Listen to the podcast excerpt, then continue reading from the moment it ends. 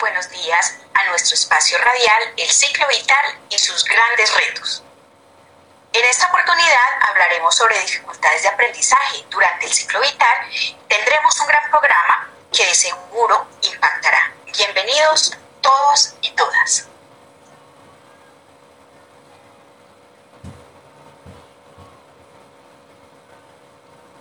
Desde el enfoque del desarrollo humano, puede afirmarse que el ser humano se transforma en diferentes ámbitos, la casa, la escuela, la calle, los templos, etc.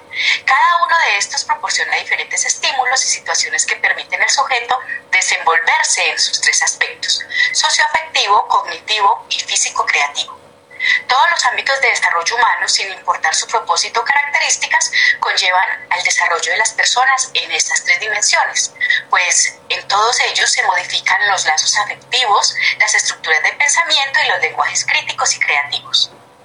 Los entornos escolares de desarrollo humano son aquellos que tienen como marco la escuela diseñada para promover el desarrollo deseable del sujeto. Los entornos escolares deben buscar siempre el desarrollo del sujeto hacia los conocimientos, y habilidades deseables en una sociedad. Por eso tienen siempre una intención formativa. Vamos entonces ahora a escuchar eh, una significativa canción que nos habla de las etapas del ciclo vital.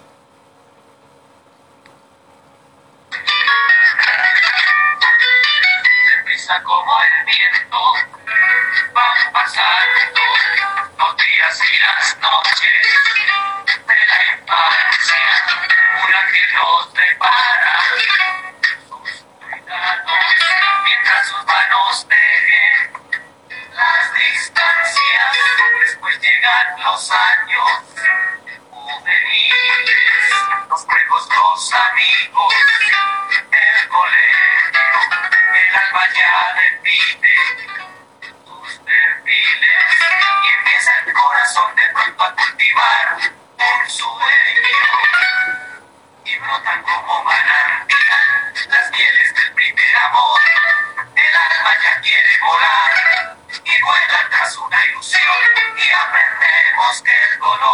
alegría son la esencia permanente de la vida luego cuando somos dos en busca de un mismo ideal formamos un nido de amor refugio que se llama hogar y empezamos otra etapa del camino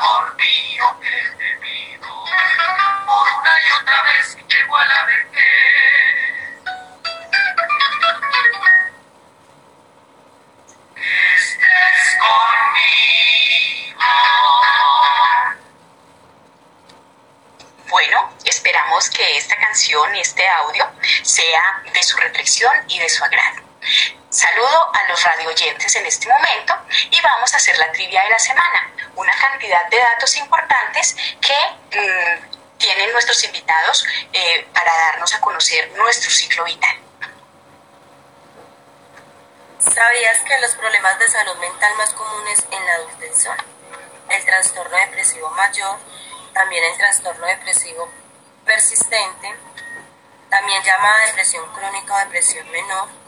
Se presenta también la conducta suicida en ancianos, el trastorno bipolar, el trastorno del sueño en adultos mayores, la somnolencia diurna excesiva, el síndrome de apnea obstructiva del sueño. ¿Sabías que el desarrollo como proceso de formación progresiva de la persona es multicausal en una integración de los factores personales, ambientales, valorando los, las condicionantes y las circunstancias externas al individuo como propios de la socialización? En consecuencia, hablar de un individuo en desarrollo supone hacerlo en su integración en lo biológico, cognitivo, personal, social, moral, advirtiendo en definitiva dos grandes bloques. De un lado, la perspectiva individual, que son las aptitudes, intereses, actitudes, etc.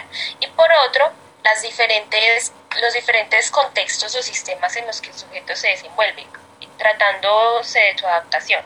Se asume que todo individuo nace dotado, tanto biológica como psicológicamente, para alcanzar unos niveles de desarrollo, definido este como el conjunto de cambios que dan lugar a maneras nuevas y mejoradas de reaccionar, es decir, a una conducta que es más adaptativa, más sana, más compleja, o que es más estable, competente o eficiente. ¿Sabías que cinco dificultades de aprendizaje a lo largo del ciclo vital son la dislexia, que es la dificultad para leer, o la disgrafía, que son las dificultades de coordinación en los músculos de las manos para escribir, o también está la discalculia, dificultad en el aprendizaje de las matemáticas. También tenemos la discapacidad de la memoria y el procesamiento auditivo. Y por último tenemos el trastorno por déficit de atención e hiperactividad, también llamado TDAH.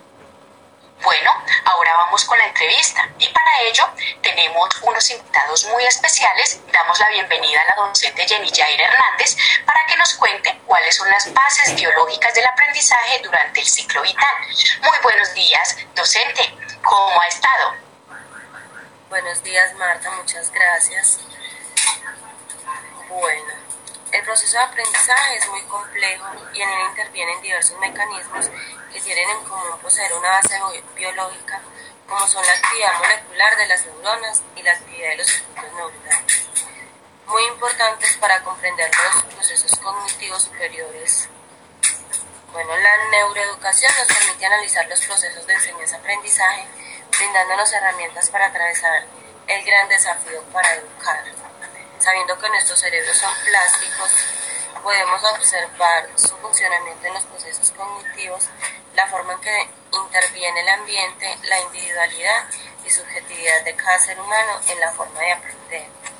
La trascendencia del lenguaje verbal y no verbal, la motivación y la atención frente a los estímulos del mundo que nos rodea, el conocimiento de los procesos cognitivos son una, de las, son una de las herramientas que nos permite elaborar estrategias de enseñanza con el fin de mejorar los aprendizajes.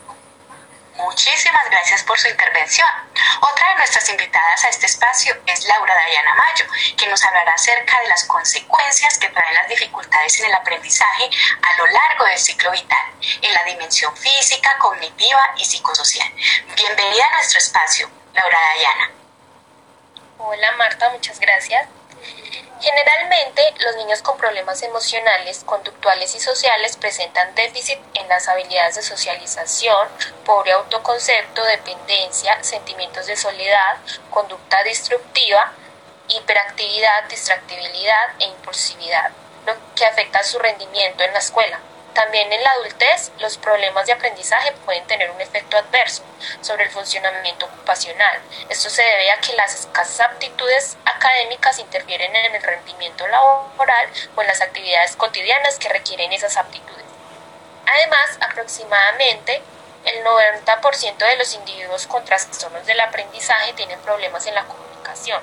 Los adultos con dificultades de aprendizaje experimentan todo tipo de problemas de salud mental, como el autismo, déficit de atención, con hiperactividad, problemas de comportamiento y psicosis.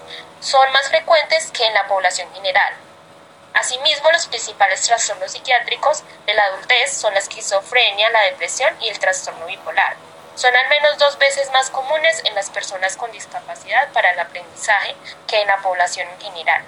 Por consiguiente, los adultos con trastornos específicos del aprendizaje pueden experimentar enfermedades físicas y psicológicas que pueden afectar severamente su calidad de vida y sus recursos económicos.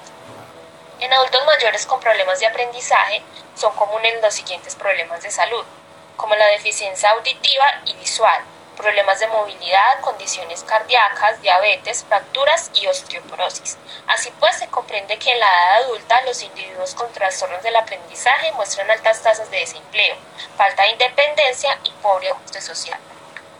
Muchas gracias por su intervención. Importantísimo encontrarnos con este tipo de respuestas en nuestra entrevista. Vemos cómo a lo largo del ciclo vital se vuelve indispensable los ambientes del desarrollo del individuo, la familia, el entorno circundante, la formación académica y un sinnúmero de circunstancias que deberán ser tenidas en cuenta en sus etapas de desarrollo. Hemos escuchado en voces de nuestras invitadas la importancia de ser tenidas en cuenta las dificultades, barreras y necesidades educativas del ser humano a lo largo de la vida para vincularlo a un proceso de desarrollo integral e inclusivo en todo sentido. Esperamos que este espacio radial haya sido de todo su agrado. Nos veremos en una próxima oportunidad. Muy buenos días para todos y todas.